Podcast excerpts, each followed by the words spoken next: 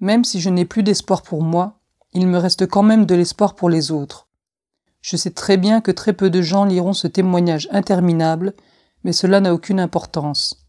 J'espère tout simplement que mon histoire vous apportera quelque chose, à vous lecteurs, lectrices, qui que vous soyez, qu'il vous donnera du recul sur vos méthodes si vous êtes médecin, soignant, psychiatre, qu'il vous donnera du recul sur vos appréciations et commentaires si vous êtes collègue, ami, proche d'une personne qui présente des troubles autistiques ou qui est tout simplement différente des autres dans votre entourage. Si vous êtes vous-même concerné, j'espère que mon histoire vous donnera de sérieux contre-exemples sur les chemins qu'il ne faut pas emprunter. Je fantasme complètement sur l'idée que ce texte puisse réconcilier des gens irréconciliables. J'imagine une mère être plus patiente avec sa fille, j'imagine un patron en demander moins à son employé, peut-être même lui faire des aménagements. Oui, je rêve un peu trop loin, mais je suis dans mon fantasme, donc je continue.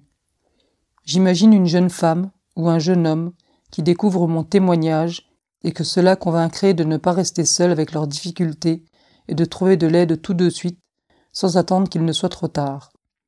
Je délire complètement, mais je trouve que c'est un joli rêve, et je suis content d'avoir laissé ce dernier bout de moi avant de partir. C'est juste une trace d'un autiste parmi les autres, une trace de nos vies invisibilisées. Mais il n'est pas trop tard pour toutes les autres personnes autistes qui se battent aujourd'hui et qui s'épuisent pour à peine exister dans cette société. S'il vous plaît, soyez à l'écoute. Soyez doux, soyez bienveillants, essayez d'être patient, essayez d'être attentif avec ce qu'ils essaient d'exprimer auprès de vous.